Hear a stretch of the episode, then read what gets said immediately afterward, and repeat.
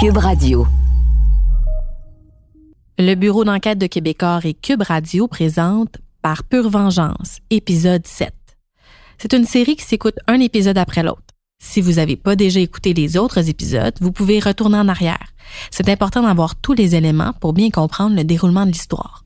Bonne écoute.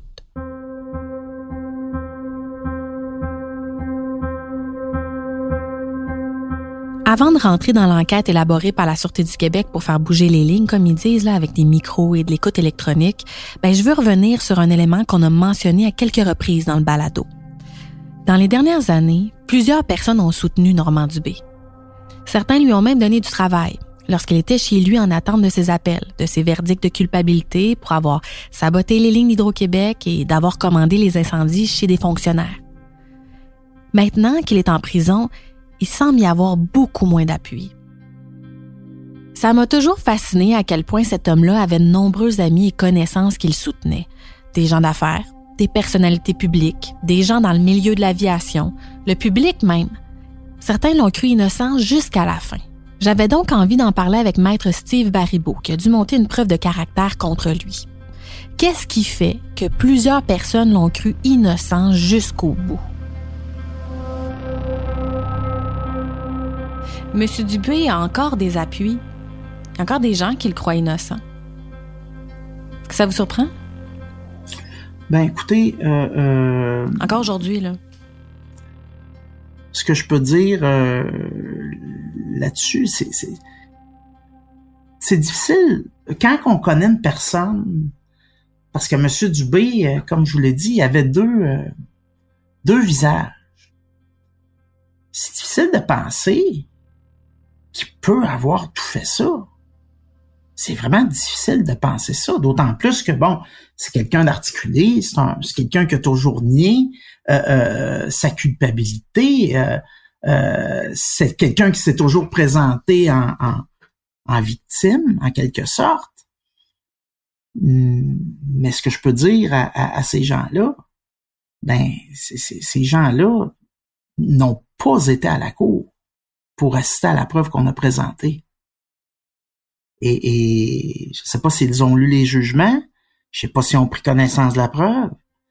Euh, c'est difficile de, croire en, en l'innocence d'une personne quand on n'est pas au courant de ce qui a été euh, euh, produit à la cour pour démontrer la culpabilité d'une personne. Et il faut pas oublier, là, M. Dubé a été trouvé coupable par deux juges.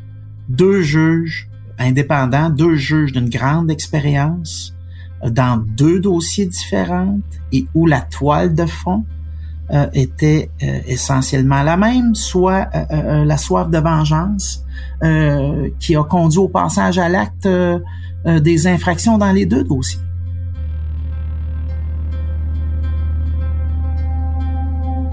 Mais qu'est-ce qui a été produit à la Cour? Quelles preuves ont pu être présentées dans le dossier des incendies criminels? Pour que le juge le condamne à 9 ans de prison? Je m'appelle Marie-Christine Noël et vous écoutez l'épisode 7, Le projet Mouchard.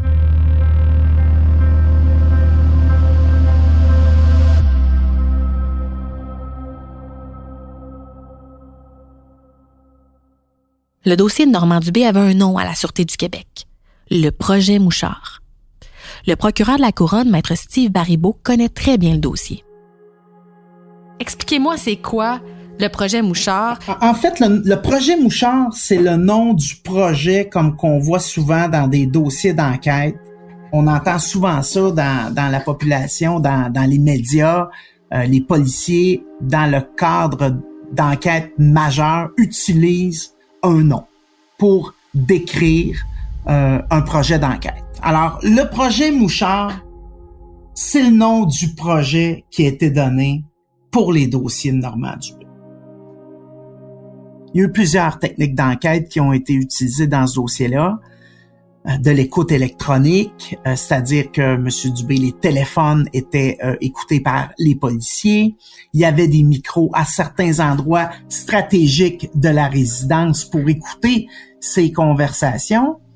Mais dans le cadre d'un d'opérations de cette nature-là, d'enquête comme ça, à un moment donné, ce qui arrive, c'est que les, policiers font euh, ce que l'on appelle, euh, bon, veulent faire bouger un petit peu les, lignes. Hein, on appelle ça comme ça dans le jargon. Alors là, on, veut faire des, des manœuvres d'enquête pour faire parler les gens sur l'écoute électronique, pour tenter, euh, tenter d'obtenir des éléments incriminants, pour faire en sorte que les gens vont se compromettre. Avant les deux procès de Normand Dubé, les équipes du projet Mouchard ont mis en place des techniques d'enquête pour recueillir de la preuve. Mais dans le cas du dossier des incendies criminels, ben, la Sûreté du Québec est allée jusqu'à vouloir provoquer une situation incriminante ou à faire bouger les lignes, comme le dit Maître Baribeau. Alors ici, la manœuvre d'enquête, c'est qu'il y avait eu un article dans le Journal de Montréal. Ça faisait mention dans cet article-là que les gens avaient été arrêtés. Alors les policiers sont allés chez M. Dubé avec cet article de journaux-là, entouré, euh, euh, on, avait entouré en rouge, euh, si ma mémoire est bonne, certains passages et on avait fait, on avait inscrit des propos pour faire pour que M. Dubé puisse se compromettre, c'est-à-dire pour tenter de démontrer qu'il était impliqué. On avait dit, on avait écrit. Se sentent visés. Oui, exactement. La stratégie de la police a été élaborée à partir de l'article du Journal de Montréal, qui a été publié une semaine avant. Le lieutenant Martin Bouchard d'ASQ, qui dirigeait l'enquête, m'a raconté ce qui s'est produit quand M. Dubé a trouvé devant chez lui l'article du Journal de Montréal entouré en rouge où on faisait mention des incendies. M. Dubé a appelé ensuite son ami Steve Garrett pour lui demander un service. Voici la version du lieutenant. Euh, finalement, un matin, lorsqu'on fait une technique d'enquête, M. Dubé appelle M. Garrett pour lui demander Viens me voir à l'entrepôt, faut que je te parle. Ma dalle de béton, euh, j'ai un problème avec, là, viens me voir. Comment ça, vous entendez ça? Parce qu'on est en, mais en, technique d'enquête. Vos techniques d'enquête, il y a des caméras, il y a des, euh, il y a des micros, et là, vous entendez des conversations entre M. Dubé et M. Garrett. Oui, on entend finalement M. Dubé demander à M. Garrett de venir le voir à l'entrepôt. Donc, euh, on, est, euh, on est en observation chez M. Dubé. On voit M. Garrett arriver sur place. Il y a une discussion entre M. Garrett et M. Dubé. Et on voit M. Garrett quitter et se rendre rencontrer une tierce personne qui est le facilitateur. Normand Dubé voulait comprendre qui lui en voulait et qui avait mis cet article-là devant chez lui. Et puis faisait assez confiance à Steve Garrett pour lui demander d'aller rencontrer le facilitateur. Le facilitateur, c'est l'intermédiaire entre Normand Dubé et ceux qui ont mis le feu aux maisons des fonctionnaires. En gros, l'intermédiaire a demandé à un gang de fiers à bras de faire le travail à la place de M. Dubé. Euh, donc, on voit M. Garrett aller rencontrer cette personne-là et revenir à l'entrepôt. Il y a une discussion qui se passe entre les deux et M. Garrett quitte. On n'a pas la conversation sur écoute à ce moment-là parce qu'elle se passe dans le cadre de porte, mais elle est quand même assez, assez brève. Les micros placés chez M. Dubé par la police n'ont pas capté la conversation entre Normand Dubé et Steve Garrett. Mais la SQ voulait savoir ce qui s'était dit si le setup avait fonctionné, si M. Dubé avait avoué à Steve Garrett qu'il avait lui-même passé la commande des incendies. Alors la police a convoqué M. Garrett, qui savait pas à ce moment-là qu'il y avait une opération policière, de la filature et des micros chez Normand Dubé. M. Garrett va se retrouver à être impliqué dans le projet Mouchard sans le savoir, puis sans l'avoir demandé. C'est vraiment le coup de fil de Normand Dubé qui va l'impliquer dans le dossier bien malgré lui. Donc, en cours d'enquête, on convoque M. Garrett. On rencontre M. Garrett ici à nos bureaux. Je vous dirais, M. Garrett, c'est qui? C'est un monsieur, je dirais, un Joe Bontemps. Euh, quelqu'un de, serviable, quelqu'un qui a aucune malice. Euh, sait pas s'il doit euh, doit s'impliquer ou pas s'impliquer, a peur pour lui euh, suite aux, événements parce qu'on le rencontre, il vient voir la police. Pourquoi la police veut me voir? Est-ce qu'il a des antécédents judiciaires? Non. Non. On n'a aucun, on ne connaît pas M. Garrett. sauf qu'est-ce qu'on a enquêté à ce moment-là et que M. Garrett travaille au niveau d'une compagnie familiale sans aucune problématique, aucun conflit connu de notre part. Et on rencontre M. Garrett M. Garrett nous donne certains éléments de qu'est-ce qui s'est passé. Oui, euh, M. Dubé m'a appelé, il m'a demandé d'aller voir telle personne. Euh, j'ai revenu, j'ai dit que finalement, lui, il était pas impliqué euh, là-dedans. Puis euh, vraiment superficiel. Fait que, euh, suite à la première rencontre, on le laisse aller.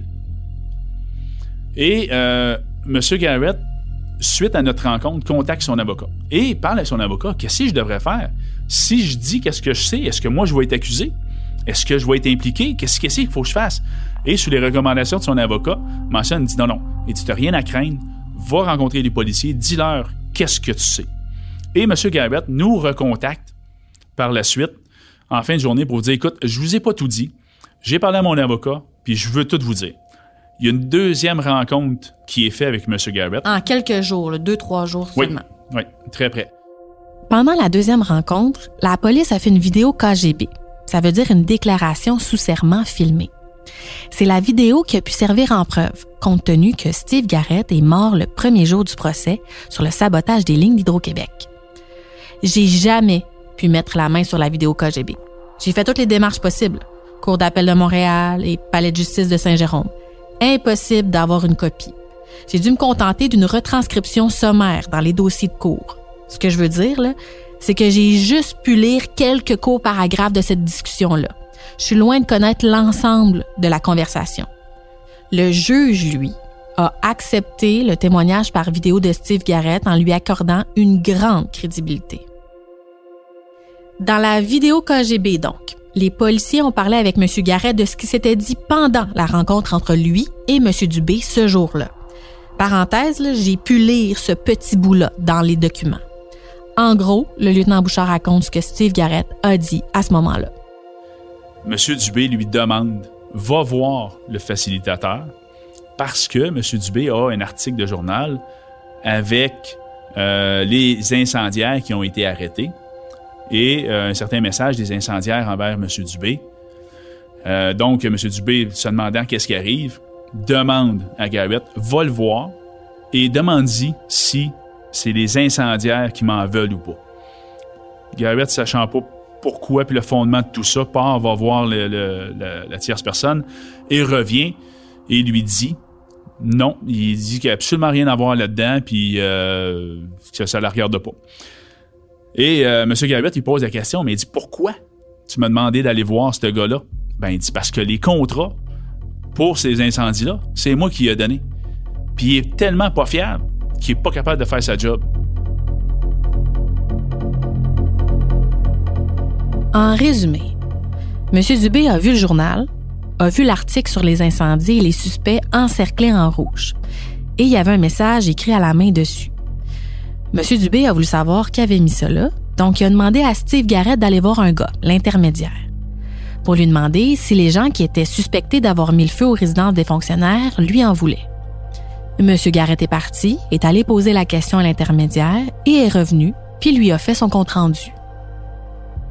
Ce qu'il faut comprendre, c'est que selon les propos de Steve Garrett, Normand Dubé aurait avoué à ce moment-là qu'il a commandé les incendies criminels chez les fonctionnaires. Et que l'homme que M. Garrett venait de rencontrer était le facilitateur, l'intermédiaire entre M. Dubé et les gens qui ont mis le feu. Donc, on a ces éléments-là euh, de euh, M. Garrett. Mais pour que M. Dubé lui demande ce service-là, il faut que ce soit un ami. Il faut que ce soit quelqu'un de fiable pour lui. Parce que M. Dubé est quand même assez fermé. Donc, il a demandé à Steve Garrett, son ami, d'aller voir la tierce personne et de revenir lui, euh, lui donner le, le retour. Et cette tierce personne-là, Garrett le connaît et M. Dubé le connaît. Oui, M. Garrett le connaît.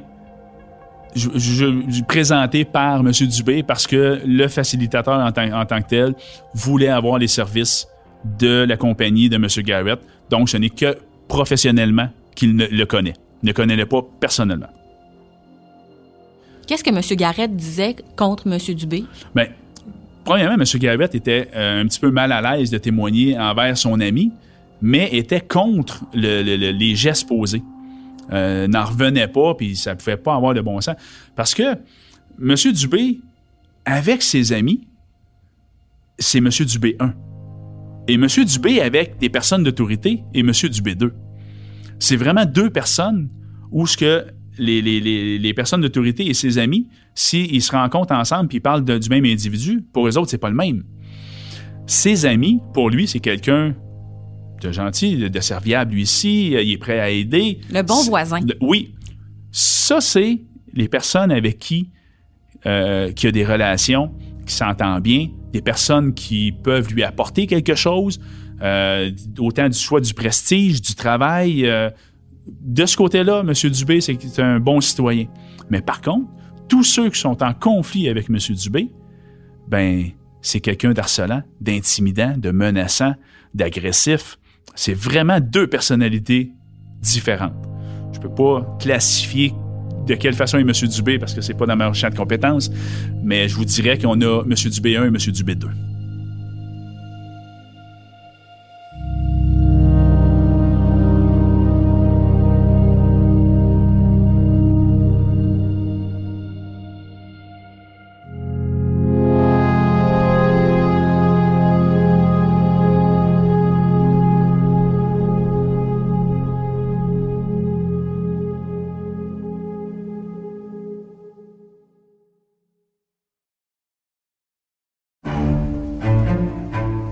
Se faire voler. Y a-t-il quelque chose de plus frustrant, de plus décontenançant? Imaginez se faire voler par un ami très proche. Ou encore 5 millions d'abeilles quand tu es un apiculteur ou une ambulance par une patiente que tu transportes à l'hôpital. C'est le genre d'histoire que j'ai recueilli auprès de victimes qui nous racontent avec émotion le vol qu'ils ont vécu. Je m'appelle Marc-André Carignan et je vous invite à écouter ma nouvelle série Balado Au voleur, une production Cube Radio disponible sur cube.ca et sur l'application Cube.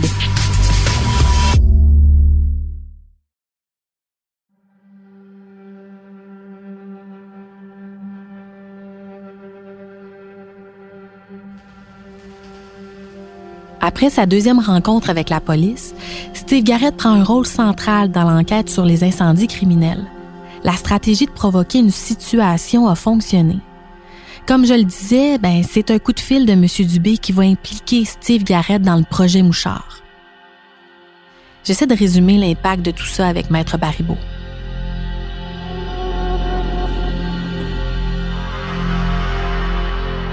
C'est à cause de ça qu'on a posé des questions à, à Oui. M. Garrett. Monsieur Garrett, exactement.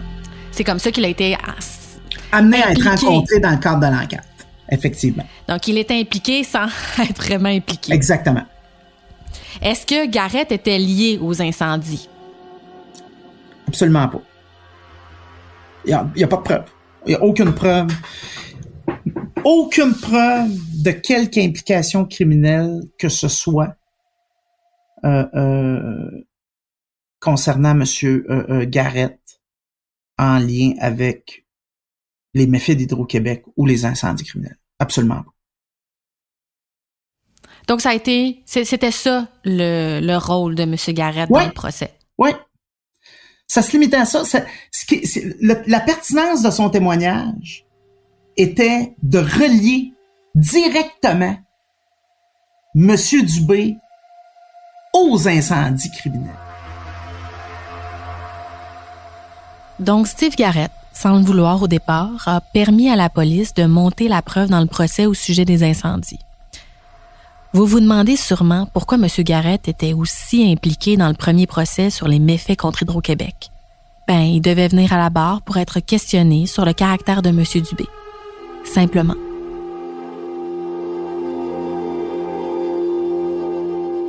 Alors là, on, on pouvait tout rattacher Monsieur Dubé à l'ensemble de la preuve, à l'ensemble de la forêt euh, euh, euh, et à l'ensemble de la preuve circonstancielle, le mobile, le harcèlement criminel, ses contacts avec les gens, ses démarches pour euh, euh, faire des recherches pour euh, trouver où les gens demeuraient. Alors, c'est comme un peu, c'est une, une toile, une preuve circonstancielle, c'est une toile d'araignée là. Alors, ça faisait partie vraiment là de la toile d'araignée qu'on tissait autour de Normand Dubé pour démontrer son implication euh, dans les incendies criminels.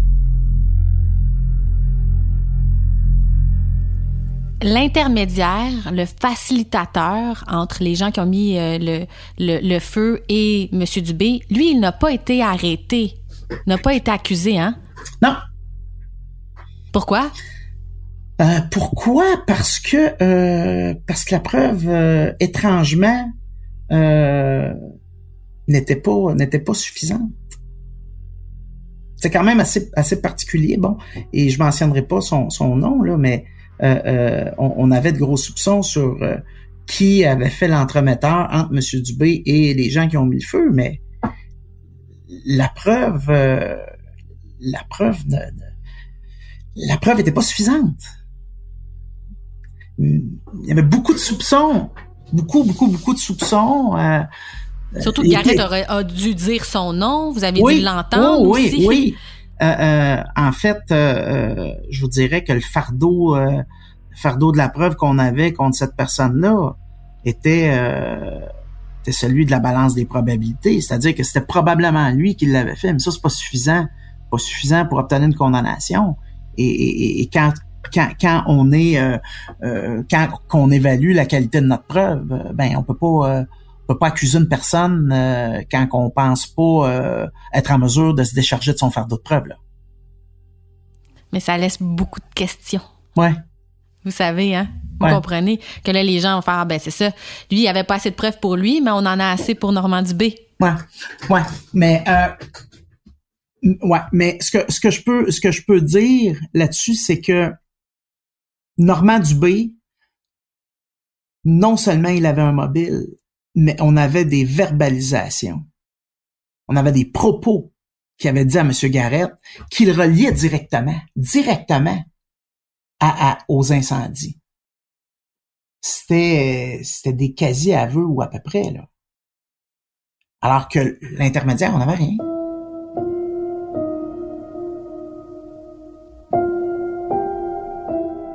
Après avoir été reconnu coupable du sabotage des lignes d'Hydro-Québec, Normand Dubé a été condamné dans le dossier des incendies criminels. Il a écopé de 9 ans de prison en mai 2019.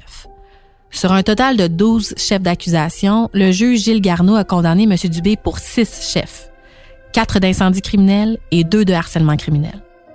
Normand Dubé clame toujours son innocence, même encore aujourd'hui. Ensuite, il a fait appel de ces deux verdicts de culpabilité, soit pour le procès sur le sabotage des lignes d'Hydro-Québec et sur les incendies criminels chez des fonctionnaires. En attendant la suite des procédures, ben, il a été libéré, mais il devait se conformer à plusieurs conditions. Il devait donner les détails de ses déplacements à la police provinciale, par exemple. Il y avait des jours et des heures précises autorisées pour ça. Sinon, ben, il devait demeurer chez lui 24 heures sur 24. Maître Steve Baribeau, Monsieur Dubé a pas respecté le, le, le 24 heures sur 24. Et quand, quand on est en liberté dans deux dossiers de cette nature-là, par le plus haut tribunal de la province, euh, je vous dirais que c'est assez rare. C'est assez rare qu'un accusé qui a la chance et le bénéfice d'avoir eu la confiance de la cour d'appel. C'est assez rare qu'une personne ne respecte pas ces conditions-là. Donnez-moi des exemples. Il est allé où? Il a fait des choses. Il a fait des commissions une journée où il devait être chez lui de 24 heures sur 24. Il a pas fait, il a pas fait ces, ces, ces commissions-là, ces trucs-là dans la journée qui lui était permis de le faire. Parce que lui, bon, c'est conforme au personnage de M. Dubé, ben lui, il voulait faire ça cette journée-là. Bon, et euh, c'est un peu ça qu'il est venu dire à la cour. Il interprétait ça qu'il le pouvait. Bon, et euh, euh, c'est ce qui a conduit au, au, à un bris de, de conditions. Mais racontez-moi comment ça fonctionne. C'est que la police le suivait? Ouais, c'est ça. les policiers l'avaient en filature. Alors là, c'est un peu... Euh, c'est un peu c'est un peu fatigant de dire qu'on on, on, a respecté des conditions quand la police vous suit pas à pas et vous filme. Bon, alors là, M. Dubé était filmé clairement en bris de condition. Alors là, les bris étaient clairs, ces bris-là étaient clairs comme le jour. Suite à, en conséquence de ça, M. Dubé fut réarrêté. Bon, il y a eu des nouvelles accusations et on a demandé à, à la Cour d'appel de révoquer les conditions de remise en liberté qui avaient été imposées à M. Dubé parce qu'il ne les avait pas respectées.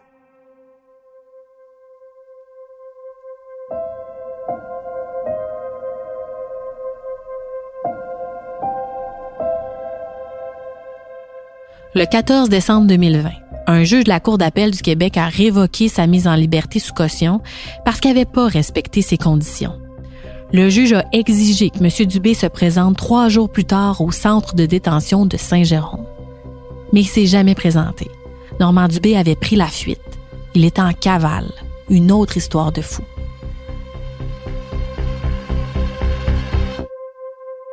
Racontez-moi la journée où vous avez su que M. Dubé était en cavale.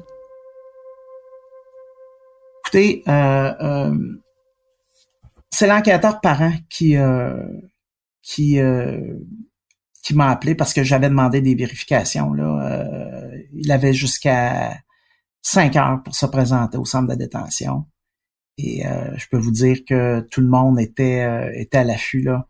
Centre de détention. Moi, je voulais être au courant. Je voulais savoir s'il se présenterait. J'étais pas certain. J'étais pas certain qu'il euh, qu'il se présenterait. Et effectivement, il s'est jamais présenté. Et euh, là, à ce moment-là, s'est enclenché tout le processus pour tenter de le retracer et de le ramener, de le ramener devant un tribunal. En se présentant pas au centre de détention de Saint-Jérôme ce jour-là, Normand Dubé est devenu un fugitif aux yeux de la loi. Donc, fin décembre 2020, Normand Dubé figurait sur la liste des 10 criminels les plus recherchés au Québec. Euh, pourquoi il est devenu l'homme le plus recherché du Québec à ce moment-là? Ben, écoutez, notamment en raison de la gravité des crimes qu'il avait commis. Euh, c'est quelqu'un qui, euh, M. Dubé, là, qui était imprévisible.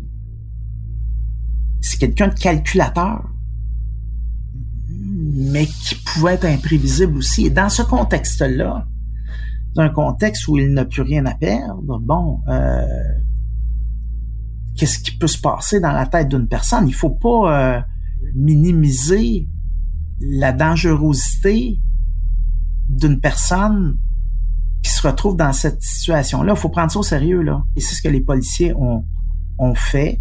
Le lieutenant Martin Bouchard. Pourquoi Normand Dubé était considéré comme dangereux? Pendant le procès, après aussi, après sa cavale, pourquoi on a mis l'étiquette d'homme dangereux? Ben, c'est la façon que Normand Dubé euh, réagit à certaines situations. Euh, ne sachant pas pourquoi il est en cavale, c'était quoi ses intentions, et connaissant le personnage à l'effet qu'il veut s'en prendre à tous ceux qui, qui ont été contre lui, ben, même pendant la cavale, on a dû mettre en protection plusieurs personnes. On a dû mettre autant euh, des personnes, des personnes d'Hydro-Québec, des procureurs, euh, des témoins, des victimes, où il a fallu assurer la sécurité, mettre de la protection à ces individus-là, ne sachant pas ce que M. Dubé était, puis c'était quoi ses intentions.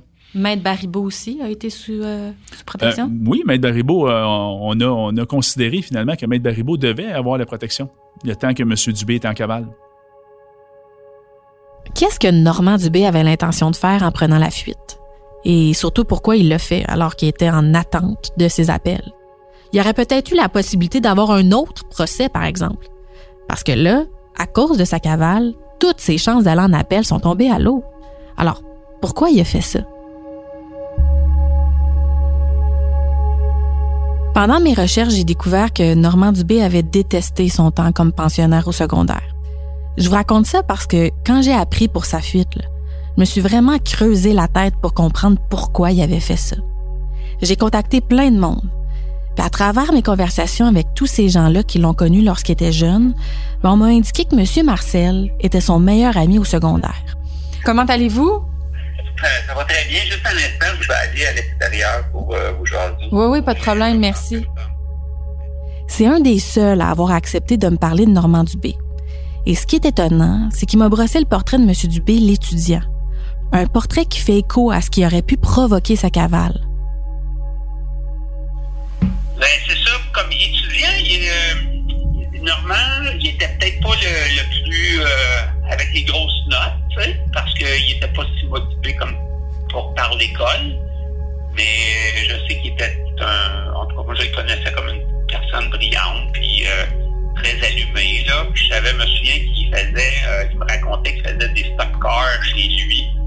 Euh, jeune avec des moteurs de tondeuse à gazon, puis euh, déjà il était très ingénieux, là, je peux dire, je pense que ça, sa motivation Monsieur Marcel me racontait que Normand Dubé faisait pas partie des gens populaires à l'école. Lui non plus d'ailleurs. Il m'expliquait que Monsieur Dubé et lui passaient la semaine au collège comme pensionnaires et puis qu'ils rentraient chacun dans leur famille le vendredi après-midi pour la fin de semaine. C'est ça. Moi, je me souviens que Normand, quand j'ai vu par après, là, me rappelait que le collège Bourget, pour lui, ça avait été comme une prison. Là, tu sais. Il n'y avait pas un bon souvenir de cette période qu'il avait passé au collège Bourget à Rigaud. Tu sais. Il était comme en prison, en fait. Là, tu sais. Je me souviens. Est-ce que vous pensez que c'est un peu pour ça qu'il a pris la fuite? Ah, sûrement, c'est sûr. Quand euh, il a réalisé qu'il était monté en prison, là, ça devait être pour lui très... Euh, il voulait pas ça, là. C'était trop... D'après moi, c'était invivable. C'était insoutenable là, de, de penser qu'il allait se faire mettre en prison. Hmm. Est-ce que l'idée d'être coincé en prison l'a fait paniquer assez pour prendre la fuite? Il fallait vraiment que je lui demande. Dans le prochain épisode, la ligne directe avec la prison.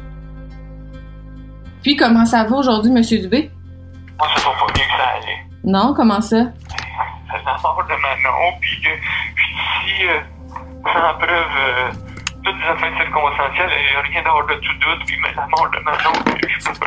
J'ai fait une liste pour vous, de, de- pour toi, Marie, de, de choses à aller vérifier, sans qui, qui, qui a eu lieu après le, le beau grand reportage que tu avais fait. OK. Fait que vous avez fait une liste de quoi? une liste de gens qui. euh, une liste de tout ce qui s'est passé après le, le- après le. après le, le- le beau grand reportage. Euh, Dites-moi, votre cavale, là, vous êtes parti. Je, je pensais à ça quand, après qu'on se soit parlé. Vous êtes parti comment, vous?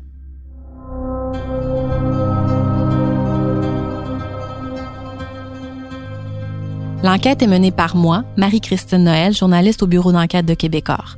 La série est écrite, montée et réalisée par Anne-Sophie Carpentier. Merci à Étienne Roy, Ève Lévesque et Bastien Gagnon La France pour leur aide. Le mix sonore est de Philippe Séguin, une production du bureau d'enquête de Québecor et de Cube Radio. Si vous voulez écouter le documentaire vidéo Le pilote des stars sur Normand Dubé, que j'ai réalisé avec ma collègue Ninon Pedneau en 2018 pour le bureau d'enquête de Québecor, allez sur cube.ca par oblique vrai ou sur la plateforme vrai pour les abonnés à Elix.